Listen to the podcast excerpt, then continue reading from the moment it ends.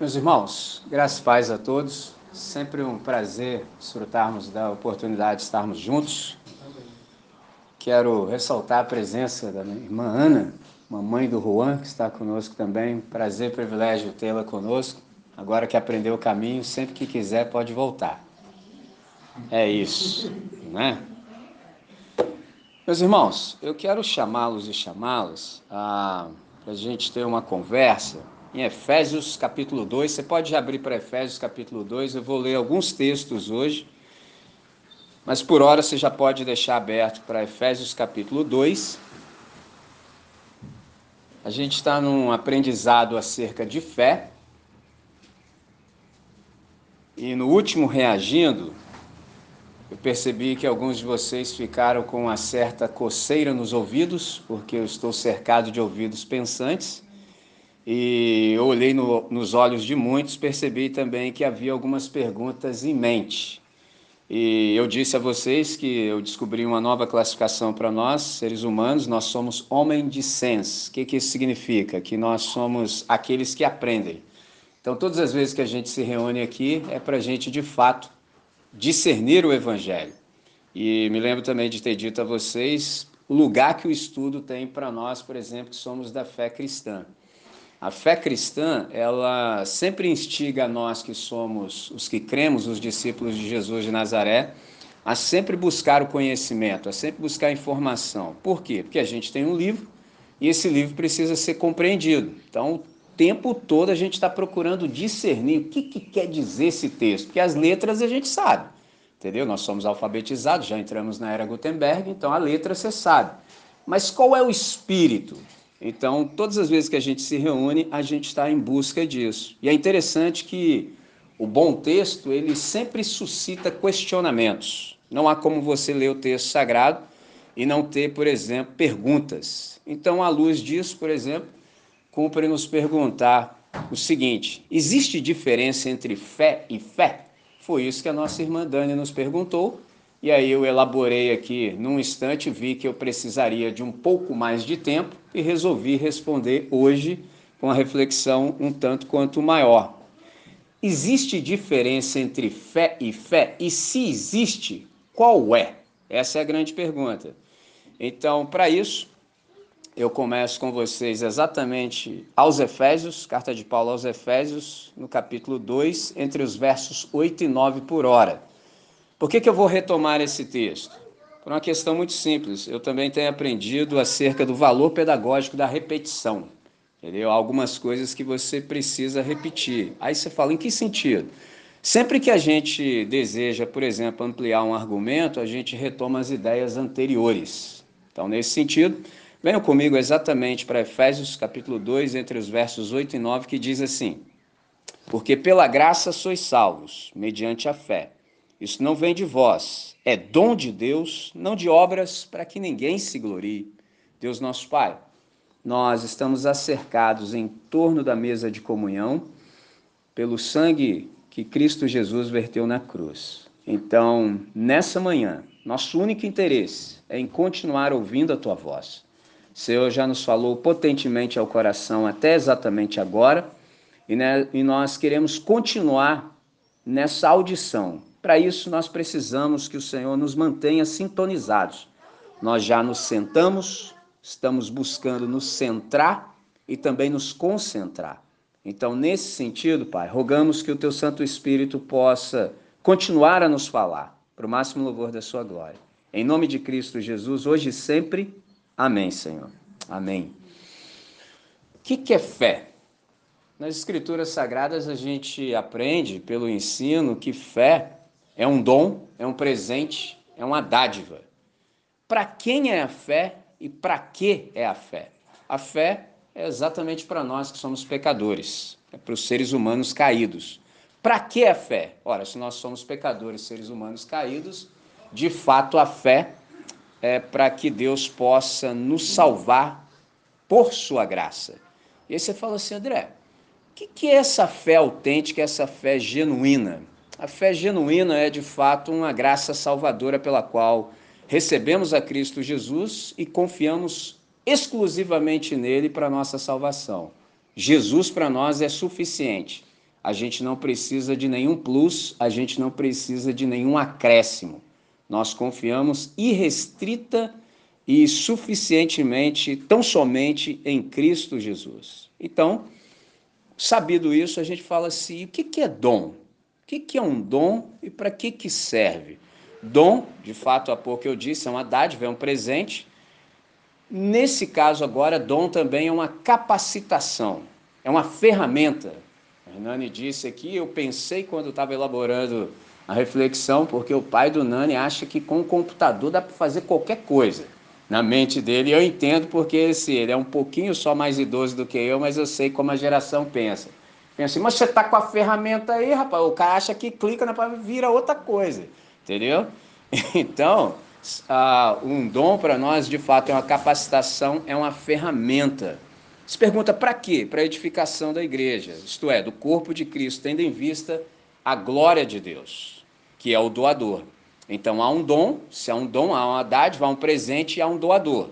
Esse doador doa o dom, o presente, a dádiva para o corpo dele, para que haja edificação mútua e ele seja ah, honrado, que ele seja glorificado.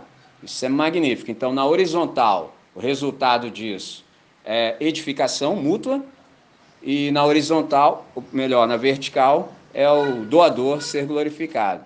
Com isso aqui, eu já digo o seguinte, por exemplo, na comunidade, a única distinção, a única diferença que há entre nós no corpo de Cristo são os dons que nós desenvolvemos. Não há diferença entre nós, exceto pelo dom que a gente tem.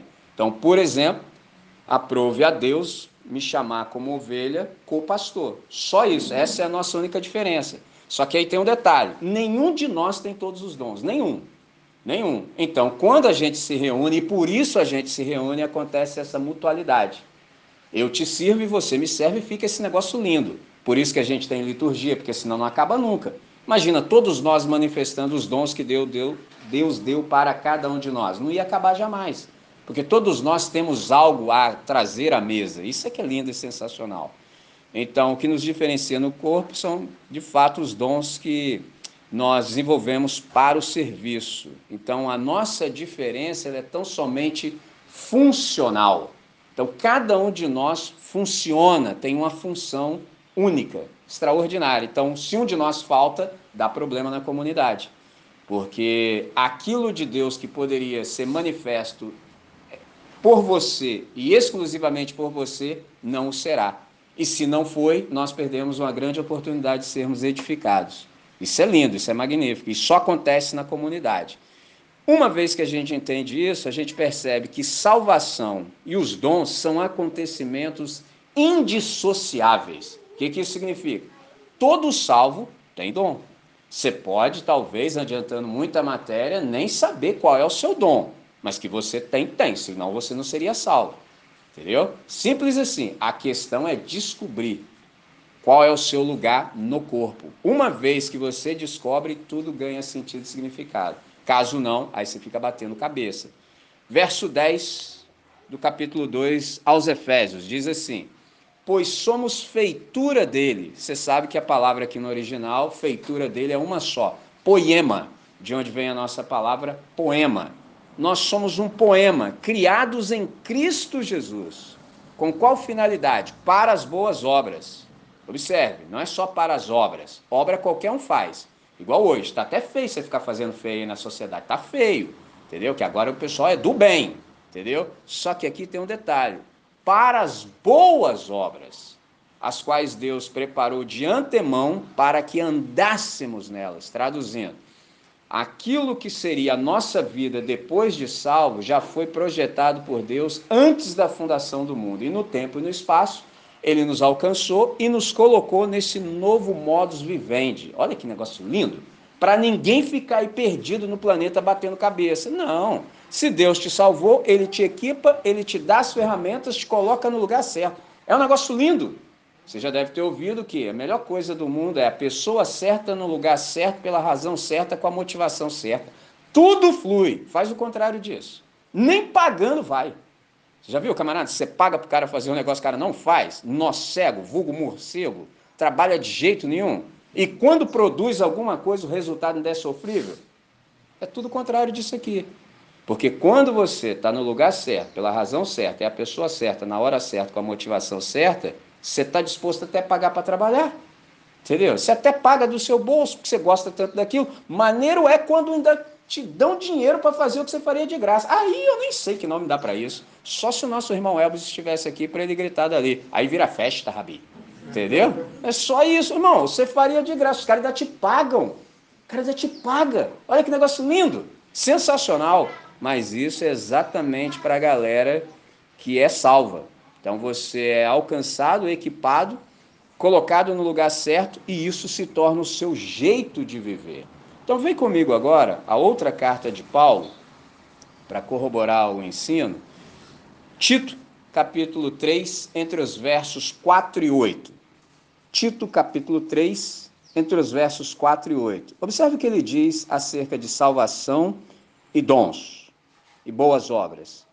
Quando, porém, se manifestou a benignidade de Deus, nosso Salvador, e o seu amor para com todos, não por obras de justiça praticadas por nós, mas, segundo a sua misericórdia, ele nos salvou mediante o lavar regenerador e renovador do Espírito Santo, que ele derramou sobre nós ricamente por meio de Jesus Cristo, nosso Salvador a fim de que, observe com qual finalidade Deus derramou sobre nós de modo rico, através de Cristo Jesus, o seu Espírito, a fim de que, justificados por graça, nos tornemos seus herdeiros, segundo a esperança da vida eterna. Verso 8: Fiel é esta palavra, e quero que no tocante a estas coisas faças afirmação é o pastor Paulo ensinando a um jovem pastor Timóteo como proceder. Faças afirmação confiadamente. Com qual finalidade? Para que os que têm crido em Deus sejam solícitos na prática de boas obras. Estas coisas são excelentes e proveitosas aos seres humanos. Olha que coisa linda. Então, qual é a compreensão que nós depreendemos daqui? Que aquele que nos salvou por sua graça é o mesmo que derramou abundantemente sobre nós o seu espírito. Então, as coisas são concomitantes e indissociáveis. Deus salvou, já derramou. Entendeu? Então não está devendo absolutamente nada para ninguém.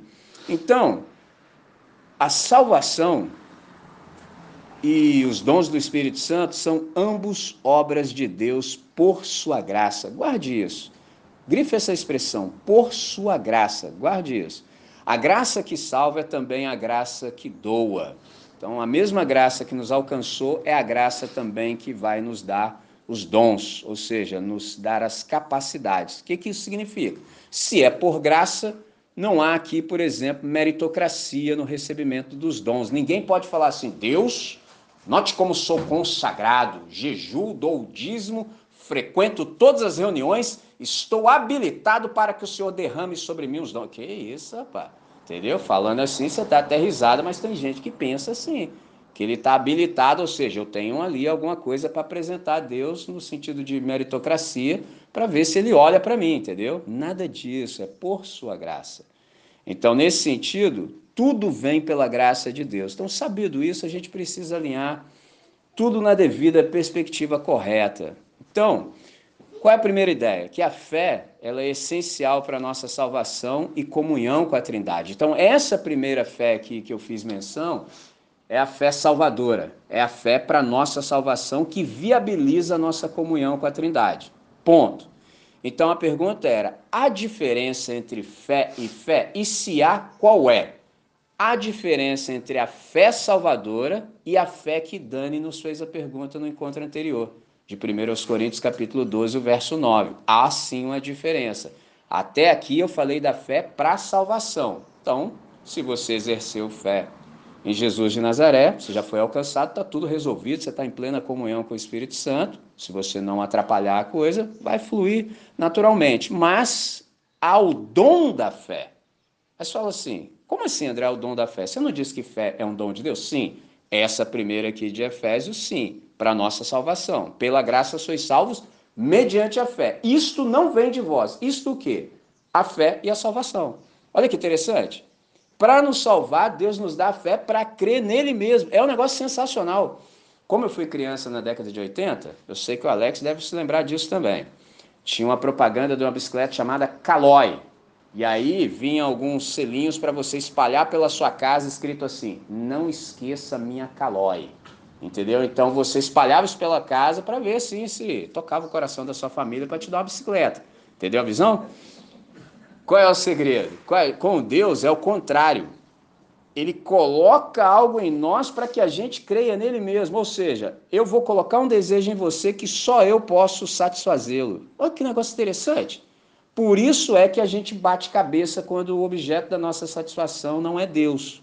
Ele não é a fonte da nossa realização. Aí você fica aí perdido. Porque nada além do amor de Deus nos satisfaz. Ponto. Simples assim. Quanto tempo vai levar para a gente admitir isso? Não sei. Mas que é assim, é. Por isso a gente se vicia. Por que, que a gente se vicia? Porque tudo que não é eterno é eternamente inútil. Se eu faço algo que não me satisfaz, preciso fazer de novo, de novo, de novo, de novo, de novo e não paro. Mesmo sabendo que aquilo está me prejudicando. Agora, se a fonte da minha satisfação fosse Deus, como Ele é eterno, eu me satisfaço. A ponto de depois começar a jorrar, transbordar. Olha que negócio sensacional. Então, aquela sede existencial que nós tínhamos, ela é tanto resolvida quanto de nós também brota. Aí gente começa a aparecer, entendeu? Começa a ficar perto de você porque de você está jorrando vida. É um negócio magnífico. Falar isso foi fácil porque já faz parte da minha vida, agora vai ficar no ar. Se alguém ouvir, tanto agora quanto em outro momento, e perceber que não está legal, quanto tempo vai levar para resolver, isso eu já não sei. Bom seria que a gente se arrependesse imediatamente. Senhor, isso aí é comigo mesmo, eu estou errado, pronto, acabou. Mas às vezes a gente posterga as decisões, a gente protela, a gente procrastina, e isso vai sempre atrapalhando o fluir de todas as coisas. Então, agora sim, 1 Coríntios capítulo 12, o verso 9, grife essa parte, quando diz assim: a outros o dom da fé. Novamente, a outros o dom da fé. O que está sendo dito aqui de saída? Que nem todos têm todos os dons. Ninguém tem, nunca, jamais, porque senão não começaria assim. A outros, ou seja, o que está sendo dito? A uns Deus deu isso, isso e isso. Ao outro, isso, isso. Só ele sabe fazer as combinações. É um negócio lindo.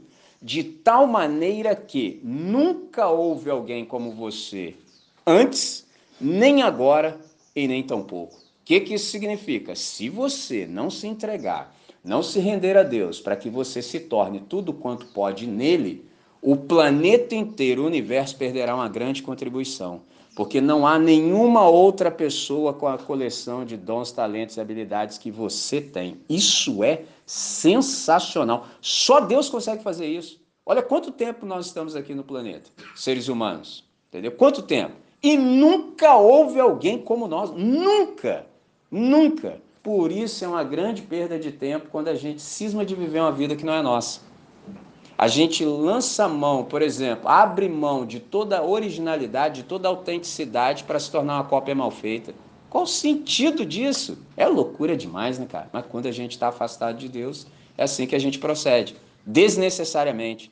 Agora, quando você compreende isso, assim, peraí, só existe um eu na Terra? Só um. Ah, então eu quero é ser eu, entendeu? Porque o único lugar que você pode ser você é diante do Todo-Poderoso. Fora da presença da Trindade, você não pode ser você. Você sabe disso. Você sabe disso. Ainda que de modo sutil, você já sabe. Em que sentido? Você tem que ser o que as pessoas acham que você tem que ser. Elas projetam sobre você as suas idealizações e as suas expectativas. Simples assim. E você vive para cumprir isso. Esse é o problema. Ao passo que em Deus você está livre. Só Deus, porque a primeira coisa que acontece quando você aparece diante dele, ele fala assim: o que, é isso aí na sua cara? É só o quê? Que? Ué, isso aí. Só que você já acostumou tanto com essa máscara da aceitação que você esquece, cara. Porque assim, começou quando a gente era pequeno, porque alguém disse, ó, se você não for o que eu acho que você deve ser, você tá fora. Aí como a gente não consegue não pertencer, você faz de tudo para ser daquilo ali. Até ser o que você não é. Mano, você dá um jeito. Só que você vai levando. Aí primeiro você acredita na mentira, depois você faz uma galera acreditar na mentira. E o problema é se você ainda encontrar seguidor para bater palma para sua mentira. Aí, ó. Aí um dia você se depara com o Todo-Poderoso, só que você já até esqueceu, já grudou na sua cara. Entendeu? E aí ele fala assim: o que, que é isso aí na sua cara? Isso é o quê? Isso aí. Isso aí hum. Ó, a parada é o seguinte: se você quiser ficar aqui, não precisa disso aí, não. Porque eu te conheço. Você apareceu aqui até vestido, entendeu? Você está aí vestido desse jeito aí, mas eu preciso lhe dizer, caso você ainda não entendeu, que para mim você é patente. Você é um flagrante para mim. Você está desnudo. Eu não estou nem vendo você, eu estou vendo o seu coração. Você vai ficar nisso aí até quando? O dia que a gente tem esse choque de realidade, aí você decide.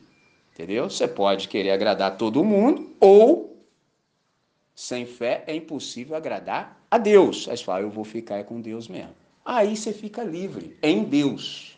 Livre para ser o que Deus quer que você seja. Aí é sensacional. Deus, ó, acabou. Entendeu? Mas isso, de fato, é quando a gente compreende o que a salvação alcançou para cada um de nós. O que, que isso aqui significa? A outros o dom da fé. Assim como os outros dons, reitero, não é dado a todos os membros do corpo de Cristo. Entretanto, parece que qualquer membro do corpo de Cristo é candidato em potencial. Então, nem todos terão o dom da fé, mas todo mundo é um candidato em potencial. Traduzindo, não sei para quem vai dar, não sei para quem Deus vai dar, mas qualquer um de nós pode receber, mas não serão todos. Olha que negócio interessante. Mas fala assim, André, mas o que, que, é isso na verdade? Isso aqui é uma fé especial. Você fala assim, mas especial em que sentido? Especial no sentido de que capacita o discípulo e a discípula a confiar que Deus fará. De novo, sei que velocidade está, onde você está na compreensão. Tem o dom da fé para salvação, você é salvo, está tudo certo. Agora a gente já está falando do que acontece na comunidade quando Deus dá esse dom da fé. Então ele vai chamar uma pessoa na comunidade, pelo menos, e vai fazer com que essa pessoa tenha um nível de confiança para além, entre aspas, do normal. Entendeu? Essa pessoa vai ter discernimento claro de que Deus vai fazer o que disse que faria. Então, na verdade, é um ímpeto de confiança misterioso que nasce dentro, em uma determinada situação, tanto de necessidade quanto de desafio. Então é tanto uma certeza quanto uma confiança extraordinária de que Deus se manifestará, tanto de um modo quanto de outro, seja por palavra, seja por ação. Mas quem tem esse dom sabe que Deus vai fazer. Então isso aqui tem que ver com discernimento. Então, trata-se da possibilidade de discernir os propósitos da Trindade para o porvir, ou seja, para o futuro, ainda que as coisas no momento se desencadeia em condições desfavoráveis. Ou seja, tá tudo ruim, mas não é pouco ruim não, entendeu? É muito ruim. Aí chega o camarada do nada, fica tranquilo, irmãos, vai fluir. Meu irmão, se a galera que está na comunidade não tivesse um mínimo de sintonia com Deus, mano, você até debocha da cara do cara. Porque assim, você não tem nenhum lugar de pega, nenhum, nada assim no horizonte para falar assim, não, o cara acho que tem um pouquinho de razão. Nada, nada. Mas como o camarada foi abençoado com esse dom da fé, ele consegue discernir o que Deus vai fazer à frente, entendeu? Embora a situação no momento esteja, no mínimo, para falar pouco, tenebrosa. Então, nesse sentido, fé envolve confiar nas promessas futuras de Deus e aguardar pacientemente, por exemplo, a sua realização. Então, eu aprendi com o irmão, eu estive com ele, virtualmente falando, nós estivemos juntos numa conferência chamada Equilíbrio, foi feita pela Juventude Batista Brasileira no ápice da pandemia. Então, se você tiver interesse, pode procurar no YouTube. Falei, foi muito bom, muito bom mesmo. E eu conheci esse irmão, ele é um músico, ele é da IBAB, ele se chama Tiago Grulha. Então ele disse assim: tem hora que, se não for a voz de Deus dizendo que é possível, a gente simplesmente desiste de tentar que tem momento que o negócio fica tenso, irmão. Então, se você não ouvir Deus falando, meu filho, segue em frente, e você fala, ah, larga isso para lá. Entendeu? Isso não tem jeito, não. Mas então, essa fé é, é extraordinária. Então, quem tem o dom da fé, então, é a grande pergunta. Dom da fé tem aquele discípulo que persevera naquilo que ele crê ser da vontade do Senhor realizar, não obstante as circunstâncias adversas. Então, quem tem esse dom, ele olha, por exemplo, para além do imediato. É gente que tem visão. Visão é um status futuro. Por exemplo, você chega numa empresa, está lá assim, a declaração de visão e missão. Visão é um status futuro. Onde nós queremos estar, por exemplo, daqui a cinco anos? Você pensa, Bom, desse jeito. Missão, o caminho que nós vamos construir para chegarmos lá, para alcançarmos o objetivo. Então, por isso que toda empresa tem. Só que aqui a gente não está falando de empresa. Pegou a visão? Então, nesse sentido, o cara que tem visão, ele consegue ver muito à frente, muito à frente. É como se ele visse a coisa pronta. Então, esse tipo de fé aqui não é a fé salvadora, é mais do que isso. É uma visão ampla, é uma visão dilatada. Então, alguém me ensinou o seguinte: a questão não é o que vemos, a questão é como vemos. Entendeu? A pessoa vai. Coloca várias pessoas diante do mesmo fato, da mesma circunstância, cada um vai ver de um jeito. Entendeu? O cara que tem essa fé, ele vê muito para além, muito para além. Ele consegue enxergar o status futuro. Então, tem essa fé, exatamente como dom especial no corpo de Cristo, aquele que consegue enxergar o que Deus está prestes a fazer. E a fim de que alguém recebe essa fé? A fim de que veja, por exemplo, a possibilidade do impossível, a visibilidade do invisível e a execuibilidade do inexequível. Então o camarada vê o que ninguém está vendo mais, entendeu? Que a galera vai ver só aparente. Mas como o cara tem outro tipo de olhar, ele vai ver aquilo que é invisível e vai enxergar a possibilidade de execução naquilo que aparentemente não é executável.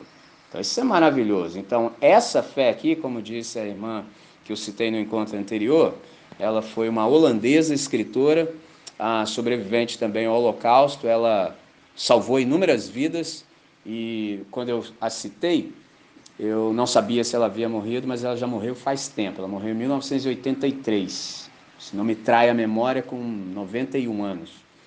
O nome dela é Corey Ten Boom. Ela disse assim: A fé vê o invisível, acredita no inacreditável e recebe o impossível. Essa fé aqui como dom, de 1 Coríntios capítulo 12, verso 9. Vê o invisível, acredita no inacreditável e recebe o impossível. Os que possuem tal dom são responsáveis, por exemplo, por ver além da nuvem, por ver além do nevoeiro, para ver além da montanha, entendeu? Já viu? Tipo assim, aquela coisa, o que, que tem ali depois? Essa galera vê. Tá um nevoeiro de confusão, o camarada enxerga. Tem uma nuvem obstacularizando a sua visão, o cara vê para além. Então é um negócio sensacional. E essa galera que tem esse dom é uma galera insatisfeita. Você me pergunta, insatisfeito com o quê? Com mediocridade. Esses caras não aguentam mediocridade. Não. Nossa, cara fica doido. No seio da igreja, então, que é isso? Você mata um cara desse. Entendeu? Por quê? Porque o cara tem fé. Que é isso, varão? Entendeu? O cara não aguenta. Porque não sei se disse a vocês, a palavra medíocre é composta por duas: médio e ocre. Qual é o problema disso? Na escola a gente já aprende a ser medíocre. Entendeu? Porque se tirou cinco, resolve. Então, ficou na média, e já foi que, que é medíocre? Médio e ocre. Ocre, montanha, pedra. Imagina uma escalada. Medíocre é o cara que vai até o meio, chega no meio, acontece um fenômeno no coração. Qual fenômeno acontece no coração? O cara olha para cima e tem pouca gente ali. Olha para baixo e um mulão, um galerão, muvuca, cabeçado, uma renca. Vou ficar aqui que tá de boa para mim. Pelo menos, não, ó, lá em cima quem sabe eu não chego.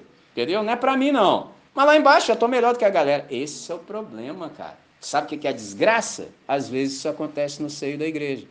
Em que sentido? De nós não nos tornarmos tudo o que podemos. Ah, tá bom aqui para mim. Pelo amor de Deus, cara. Aí se você encontra com um camarada de fé, oh, o cara vai te fustigar, cara. O cara não aguenta. Bom é ter um amigo assim, falando, qual foi tu? Vai estacionar? Vai ficar nessa comodidade aí? Qual foi? Vamos, rapaz. Desenvolve. Entendeu? Isso é bom. Essa galera tem essa santa insatisfação no coração.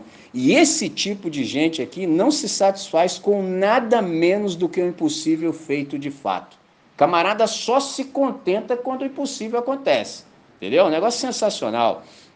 Aí você fala assim: por que, que é assim? Tem um irmão, ele é do passado, ele foi o idealizador do Exército de Salvação. O nome dele era William Butch. Entendeu? Ele falava que com sabão e evangelho resolvia. Entendeu? O cara era bom, bom, exército de salvação. Olha o que ele diz. Deus tem um grande amor pelo homem cujo coração arde pelo impossível. Meu irmão, quando você pensa impossível, você fala assim: quem dá conta disso? Aí você tem que ter um parceiro. Quem? O Todo-Poderoso, porque para ele não existe impossível em nenhuma das suas promessas. Você fala, Deus, o negócio aqui, ó, tá desse modelo aí, ó. Ei, vamos ver o que, o que, que você vai arrumar nisso aí. Entendeu? Deus gosta dessa galera. Isso é problemão aí pro senhor, entendeu? Porque assim, já devo ter dito a vocês em outra ocasião que nós, a partir do momento que somos salvos, somos problema de Deus.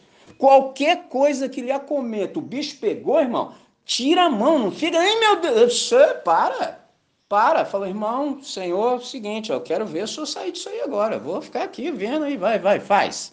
Entendeu? Porque o que, que você tem com isso? Nada. Você saiu do seu pecado sozinho? Você acordou de manhã e falou assim, ai, ai, belo dia hoje tomar um banho, procurar uma igreja, porque hoje eu vou resolver meus pecados. Isso, entendeu? Hoje eu sair dessa vida de promiscuidade, essa vida de charlatanice, entendeu? Essa vida, não, vou, hoje eu vou resolver. Onde? Não tem esse dia não, rapaz, entendeu? Foi Deus que invadiu lá aquela dimensão horrorosa que a gente estava chamada das trevas e inferno tirou a gente de lá. E desde então está tirando o inferno de nós. Então, a partir desse momento, nós somos problema dele. Qualquer coisa que aconteça não é conosco, é com a missão. Nós estamos em missão, então sempre tem seres tentando obstacularizar a missão de Deus, a missio dei. Então isso é problema dele. Vamos ver como é que ele vai resolver isso. Aí a gente elenca mais um novo testemunho, entendeu? Então vou tirar o mais e deixar um novo testemunho, porque as duas coisas não cabem. Se fosse mais, era o mesmo. Então, como é novo, então um novo testemunho. Viu como é que é lindo? Sensacional. Então, essa galera aqui, é santamente insaciável na busca do que poderia ser. Entendeu? O cara está sempre maquinando, que isso aqui está acima, podia ser de outro jeito, hein? Só que aí aparece a galera, às vezes, da contabilidade. É como no dia da multiplicação dos pães e peixes. Interessantíssimo. Uma parte em que diz o texto sagrado que Jesus, sabendo o que faria, botou a galera na prova. Falou, ei, rapaziada, a galera aí tudo com fome aí, ó. E aí? O que que faz? Aí o da contabilidade, sempre vai ter esse irmão. Mas nem se a gente tivesse dinheiro tanto assim, dá para comprar um pãozinho para cada um, dá para levar no Habibs. Entendeu? As ideias que sempre vai ser assim, mas isso também serve para manifestar o coração de todo mundo. É assim o dia inteiro, entendeu? Aí o camarada que tinha cinco pães e dois peixes, ele precisou abrir mão disso. Porque o cara tinha cinco pães e dois peixes. O que, que ele podia fazer? Comer dois Macfish e três pães com. Epa! Entendeu? Quando o cara abriu mão, você percebeu o que, que aconteceu? Meu irmão, o cara deve ter lotado a barriga de Macfish, velho. Entendeu? O cara comeu pão com peixe até não aguentar mais. E no final ainda sobrou. Tá percebendo? Agora, isso tudo aqui, cara, tem fé envolvida. Porque se não for pela fé, nunca vai acontecer. Não tem como acontecer. E essa galera que tem essa fé é a galera da, da santa a insaciabilidade, a galera que está sempre pensando naquilo que poderia ser. Então aqui eu percebo uma relação entre insatisfação, curiosidade e transformação. Me lembro do poeta do cotidiano, Rubem Alves, quando ele disse que nós seres humanos somos essencialmente insatisfeitos e curiosos. Aí ele cita um filósofo chamado Albert Camus, que disse que nós somos os únicos animais que se recusam a ser o que são. A gente quer mudar tudo. A gente não aceita, entendeu? Não, mano, isso aqui era assim, entendeu? Isso aqui era assim. Por exemplo, todos nós que somos salvos, você chega num ambiente e fala assim, não, não, isso aqui era assim até hoje. Agora eu e meus irmãos chegamos. Aí você dá a mão para os irmãos e fala assim, Senhor, manifesta aqui o teu reino. Hum, aí numa dessa, é lógico, claro, é evidente, você fala assim, e se o senhor quiser, tô aí também. Pode me colocar aí, entendeu? Simples assim. Então a gente não aceita as coisas como elas são no momento, a gente sempre pensa em transformação. E a gente sabe também que oração é um jeito de mudar, de transformar a realidade e transformar a história. Só que isso tudo aqui requer pelo menos duas coisas: visão e coragem. Pessoas assim que têm esse dom, elas têm visão visão do que pode ser feito e tem coragem para aceitar os desafios. Então elas têm, portanto, certeza de que o pior passará. Isso aqui não vai ficar assim. Era assim, estava assim, mas agora que a gente chegou, isso pode mudar. E para isso a gente vai se empenhar. Então os caras têm visão e têm coragem também para se entregar. Por exemplo, abre o seu texto sagrado aí para Atos capítulo 27. Parece que o Paulo apóstolo também teve esse dom. Atos capítulo 27, entre os versos 21 a 26, eu leio e faço um breve resumo da situação. O que, que aconteceu aqui? Ó? Havendo todos estado muito tempo sem comer, Paulo, pondo-se em pé no meio deles, disse: Senhores, na verdade, era preciso terem me atendido e não partir de Creta para evitar esse dano e essa perda. O Paulo avisou para os caras: Não vamos que vai dar ruim. Mas aí sabe como é que é, né? Ei, fica quieto aí, sabe de nada. Aí deu um problemão aqui que vocês não conseguem dimensionar. Verso 22 ele diz: Mas já agora vos aconselho bom ânimo como assim bom ânimo, meu irmão? A gente não está vendo nem a luz do sol, tem dias, tem semanas, a gente está aqui perdidaço no meio do mar. Você me aconselha bom ânimo? Só se o Paulo de fato tivesse esse dom da fé. Mas agora vos aconselho bom ânimo, porque nenhuma vida se perderá de entre vós, observe isso, mas somente um navio. Então, pô, tá bom, né, cara? Está perdido no mar, tempão, não sabe nem discernir se é dia ou se é de noite. Consegue conceber isso? Você no meio do mar boiando, caramba, mano, é de dia ou de noite? Que um dia. Imagina vários dias. O cara não saber o que, que é dia, o que, que é noite, cara. Aí ele fala: fica tranquilo, fica tranquilo, beleza. Ninguém vai morrer. Agora o navio vai beleléu. Vocês deveriam ter me ouvido, mas não ouviu, entendeu? Porque esta mesma noite mas se você ler o contexto, os caras não sabiam se era dia, era noite. Aí você pergunta, e como é que o cara sabia que era dia ou noite? Observe, um anjo de Deus, de quem eu sou e a quem eu sirvo, como a gente tem conversado desde que a celebração começou. A quem eu sou, ou seja, eu pertenço e sirvo, esteve comigo, dizendo: Paulo, não temas, é preciso que compareças perante César. E eis que Deus, por sua graça, te deu todos quanto navegam contigo. Portanto, senhores, tende bom ânimo, pois eu confio em Deus que sucederá do modo porque me foi dito. Porém, é necessário que vamos dar a uma ilha. Isso aqui é lindo. No meio daquele caos, daquela bagunça, o camarada dizer para a galera ter bom ânimo. Ninguém vai morrer, o navio vai se perder, mas vai ficar tudo bem. Por quê? Porque eu sou problema de Deus. E Deus tem uma agenda para mim. Eu preciso me apresentar diante do César. Então, para eu chegar lá, eu tenho que estar tá vivo. E vocês vão de lambuja. Ó, oh, viu que maneiro? Que assim, podia só ficar vivo, vocês morrem. Tudo também teimoso pra caramba. Mas nessa daí, Deus foi bom com vocês, vocês vão ficar tudo vivo, mal na viva, beleléu. Ô, tá bom demais? Ô, não é não? Negócio sensacional. Então, isso aqui era um naufrágio. Mesmo sem a menor esperança de salvamento, você viu que as circunstâncias eram absolutamente desfavoráveis, o Paulo continuou crendo e afirmando que Deus pouparia a todos. Isso aqui é lindo quando a gente recebe essa bênção de crer. Eu percebi que essa capacidade de crer, ela reside muito mais nas crianças do que em nós adultos. E você fala assim, por quê? Porque ao invés da gente se tornar mais capaz de exercer a fé à medida em que os anos avançam, a gente se torna menos capaz. Aí você fala, por quê? Porque cada ano leva a mente, por exemplo, não regenerada para mais longe de Deus e a torna cada vez menos capaz de receber as coisas de Deus. Ou seja, ao invés do camarada ficar mais experimentado na fé, ele fica cada vez mais embrutecido, ou seja, cada vez mais descrente. Esse é o problema.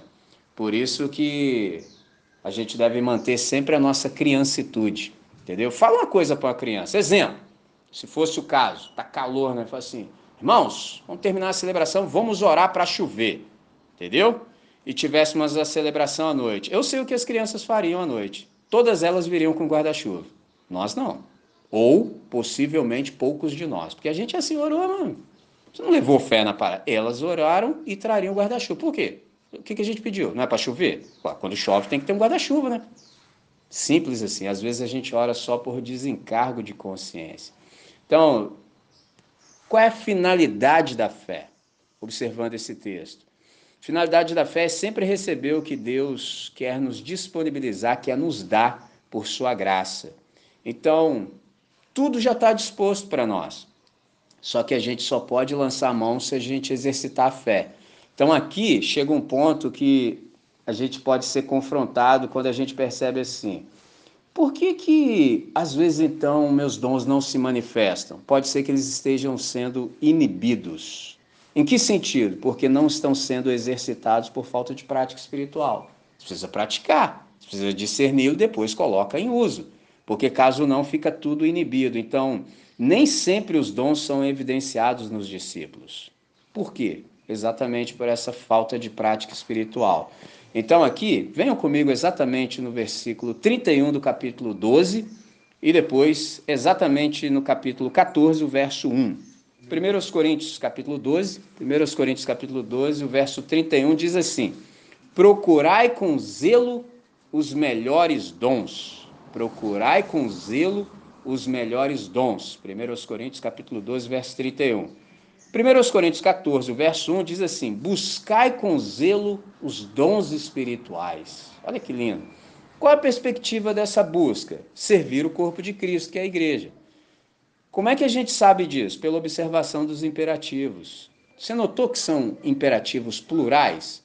Procurai, buscai. Não está procure, busque para um indivíduo. Porque se fosse assim, haveria a possibilidade de uma pessoa, por exemplo, buscar na perspectiva pessoal, para se engrandecer, para, por exemplo, tirar uma onda, entendeu? E não é esse o sentido de texto, ou seja, não é para glória pessoal. Por isso que o imperativo é coletivo, é a comunidade que busca. Observe, procurai com zelo os melhores dons, buscai com zelo os dons espirituais. Ou seja, não é uma busca individual para que eu tenha mais dons e com isso eu possa me envaidecer. O contrário aqui é que é verdadeiro. Então eu devo sim, por exemplo, como membro da comunidade, alimentar o desejo de receber esses dons para servir a igreja, isso é, aos irmãos, edificar o corpo e glorificar assim o doador. Então essa perspectiva aqui faz com que nós observemos a igreja com carinho você fica sempre de butuca na vida da igreja, nos movimentos do Senhor. O que está acontecendo aqui na minha comunidade? Aí você fica ligado o tempo todo. Por exemplo, se eu vejo que em determinada área falta a igreja dons, o que, que eu devo fazer? Aí eu imito o Senhor. Em que sentido? Mateus capítulo 9, versos 35 a 38. Observe como é que Jesus age. Diz o texto, eu vou ler os. Ah, dois primeiros versos como contexto e observe com atenção o verso 37 e 38. Observe assim, ó. E percorria Jesus todas as cidades e povoados, ensinando nas sinagogas, observe os verbos, pregando o evangelho do reino e curando toda sorte de doenças e enfermidades. Então ele ensinava, pregava e curava. Observe o verso 36. Vendo ele as multidões, compadeceu-se delas. Por qual razão? porque estavam aflitas e exaustas como ovelhas que não têm pastor. Toda ovelha que não é bem pastoreada fica assim, exausta e aflita, perdida. Verso 37. Então se dirigiu aos seus discípulos. Note isso. A seara, na verdade, é grande, mas os trabalhadores são poucos. Solução de Jesus. Rogai, pois, ao Senhor da seara que mande trabalhadores para a sua seara. Cara, isso aqui é lindo. Você percebeu que Jesus pediu cooperação em oração? Interessante. Sou um, não dou conta disso aqui sozinho. Ele se compadece da multidão. Nós deveríamos ter esse tipo de olhar. Olhar, por exemplo, para aqueles que estão desgarrados, para aqueles que estão aflitos e exaltos e nos compadecermos. E aí o nosso compadecer vai gerar isso aqui do verso 38 Rogai, pois, ao Senhor da seara que mande trabalhadores para a sua seara. Interessante. O Senhor da seara que mande trabalhadores para a sua seara. É muita informação num texto só. Então, seara é problema do Senhor da seara. E quem manda, ordena, chama os trabalhadores para a sua própria seara é o dono da seara. O que, que a gente faz? Fala com ele. Entendeu? Mas para isso a gente tem que ter sensibilidade. O nosso olhar não pode mais ser umbigocentrado, precisa ser para cá, ó. porque nós estávamos mal até a salvação nos alcançar. Hoje a gente está resolvido. A gente não precisa mais, por exemplo, vir à reunião buscando resposta. Não, isso a gente já resolveu faz tempo. Hoje a gente vem para ser resposta. Entendeu? É bem diferente. Então, nesse sentido, o que, que a gente faz? Imita o Senhor. Rogai, pois, ao Senhor da seara que mande trabalhadores para a sua seara. O que, que a gente faz? Ora. Esse é o verbo que a gente precisa conjugar em todo o tempo. Aí você fala, o que, que é oração? Oração é evidência da nossa confiança na providência. Eu tanto confio que Deus vai fazer que eu vou falar com Ele. Porque um dia o cara falou assim para mim, por exemplo, você fala aí que Deus é onisciente. O que é onisciente? Eu falei, é saber tudo sobre tudo, todos, todo o tempo, o tempo todo, a exaustão. Ponto. Não há nada que Deus não saiba. Aí o cara usou a massa encefálica e falou, ué, mas se Deus sabe de tudo, para que eu tenho que falar com ele? Eu falei, é exatamente por isso, ué. Eu deixei ele pensar um pouquinho, né? Que alguém tem que fazer o trabalho, né, gente? Entendeu? Eu já fiz o trabalho, né? Ele, mas como assim? Eu falei, assim. Ah, mas Deus sabe de tudo. E por que eu tenho que falar com ele? Eu falei, por isso. Aí começou a entrar e falou assim: Ah, eu falei, então, pegou? Porque eu não me animaria a falar com alguém que não sabe de nada. Pegou? Não, não, faz sentido, irmão. Pô, se Deus sabe de tudo que há para se saber, todo o tempo, o tempo todo, exaustão, é com ele que eu converso. Senhor, o negócio tá esquisito aqui. Não, isso aí eu sei. Falei, ah, então tá tranquilo, então vou relaxar. Aí, ó, já virou passado, então vou ficar de boa. Pegou a visão? Então, por confiarmos de fato na, na providência, é que a gente ora. Como é que é a nossa oração? Pai, supra-nos nesse setor. Inclusive, Deus, para isso eu estou disponível. Aí é oração. A gente não está nem na primeira parte. Entendeu? A gente não está nem na primeira parte, porque às vezes a gente não tem olhar para isso. A gente não vê. Está ali, mas a gente não vê. Lembre-se, a questão não é o que você vê, é como você vê. Por isso que há muito tempo eu venho dizendo isso. Se você viu, é problema seu. Problema seu no sentido de responsabilidade. Só você viu, porque todo mundo estava olhando, mas ninguém viu. Então, se você viu, você caça um lugar e fala assim: Eu estou vendo um negócio aqui, hein? Estou vendo um negócio aqui. E assim, estou vendo que não tem dom aqui na comunidade para isso. Então, Senhor, derrama aqui. E se aprover ao Senhor derramar em mim, eu estou aí. Mas se também não, também vou entender. É assim que é. Aí tudo entra nos seus respectivos lugares. Então, note isso e caminho para o nosso encerramento. A fé, ela é sempre respondida com atitude que redunda nessa parceria, ou seja, nessa cooperação, trindade, nova humanidade. Sempre que a fé chega a você, fala, Deus, estou aí, estou disposto, estou disponível, se eu quiser, pode usar a mim. Então, eu estou à tua disposição. Como é que tudo isso aqui se aplica à nossa vida? Diante disso aqui, a gente faz uma constatação e a gente precisa de uma resolução e de ação. Traduzindo, você dorme com ideia e acorda com atitude. Entendeu? Dormiu com a ideia, já acorda. Vamos aí. Entendeu? Pegou a ideia? Então, para isso, a gente precisa, por exemplo, ser articulado. Me lembro de um irmão de saudosa memória, ele era um anglicano de Recife, Dom Robson Cavalcante. Ele falou assim: Todo aquele que está insatisfeito com o status quo deve permanecer dentro, empenhar-se e lutar por transformação. O que, que isso quer dizer? Que a fé ela confere esse saudável senso de identidade e propósito existencial. Você olha as coisas e fala assim, mano, isso aqui não tá bom, então eu vou ficar, ao invés de eu pular no mato, eu vou ficar e vou fazer o que for possível para que isso aqui possa ter outra cara, para que isso aqui seja transformado. E como eu sei quem eu sou, eu também sei qual é meu propósito existencial, eu sei para que eu estou no planeta. Então, isso aqui é lindo porque alguém disse que vive mais e melhor quem tem um propósito. Eu lembro também do Mahatma Gandhi quando ele falou assim: seja você a mudança que você quer ver no mundo. Entendeu? A gente às vezes quer muita mudança, mas pô, ofereça-se para isso. Entendeu? Ofereça-se para isso. Última coisa e encerro exatamente aqui. Fala. Eu me lembro de Bertolt Brecht. Nunca diga isso é natural, a fim de que nada passe por ser imutável. Eita! Não, não, de novo aí, irmão. Fala aí de novo. Nunca diga isso é natural, a fim de que nada passe por ser imutável. Sensacional, sensacional, muito bom.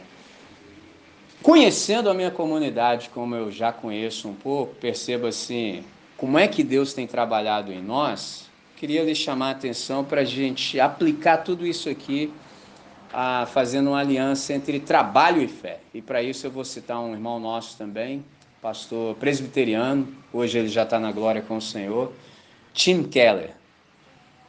Muito relevante para esse tempo. Ele disse assim: uma das principais maneiras de você amar o próximo com o seu trabalho é por intermédio do ministério da competência. Se o propósito de Deus para o seu trabalho é que você sirva a sociedade humana, então o melhor jeito de servir a Deus é realizando a tarefa da melhor maneira possível. Traduzindo, é o bem bem feito. Quando nós nos despedirmos aqui, nós voltaremos aos nossos afazeres, exatamente amanhã, segunda-feira. Então ali a gente pode praticar isso aqui, o Ministério da Competência, fazer o bem bem feito, de modo que outras pessoas sejam beneficiadas pelo nosso trabalho.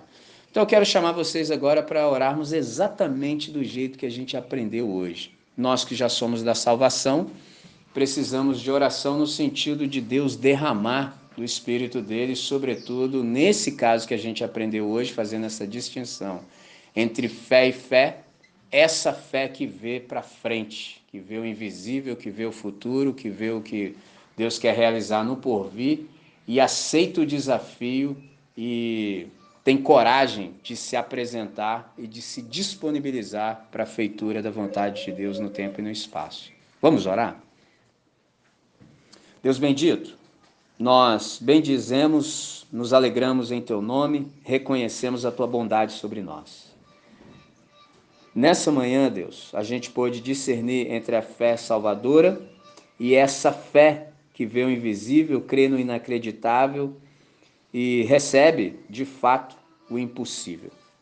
Sendo assim, Pai, nós queremos te agradecer pelo espaço que nós tivemos na semana anterior, que nesse espaço foi gerada essa pergunta que foi tanto pertinente quanto providencial, que nos deu oportunidade de aprendermos tudo que aprendemos nessa manhã. Agora, Pai, resta-nos tão somente, por fé, pedir que o Senhor possa derramar do teu Espírito sobre a nossa comunidade. Há uma oração que é reincidente desde o primeiro momento, que é de fato pedir ao Senhor que envie ceifeiros para a tua seara. Nós precisamos, Deus. Precisamos porque de fato ela é grande, mas poucos são os obreiros. Então o Senhor, que é o dono da seara, tem todo o poder para convocar quem o Senhor quer. E é por isso que os nossos olhos estão fitos no Senhor desde o princípio. Nós te agradecemos por todas as pessoas que o Senhor já trouxe, pela manifestação dos seus dons a partir de cada uma delas. Nós te agradecemos, mas nós também estamos abertos a receber novas pessoas que o Senhor quer trazer para estar conosco, cooperar nessa missão. Então, sendo assim, Pai, nós rogamos humildemente, em nome de Jesus, do jeito que aprendemos, que o Senhor possa nos abençoar nesses termos. Que tudo aquilo que for carência na nossa comunidade seja uma grande oportunidade para o Senhor nos abençoar nesse sentido. E quando isso acontecer, nós queremos ter percepção para notar e bem dizer o teu nome em todo o tempo, para o máximo louvor da sua glória. Agora, Senhor, despeça-nos em paz, para o máximo louvor também do teu próprio nome Receba-nos no próximo encontro para que a gente possa continuar o aprendizado que faz com que a nossa vida tenha sentido e significado. Oramos assim, agradecidos. Em nome de Jesus. Amém, Senhor. Amém. É isso.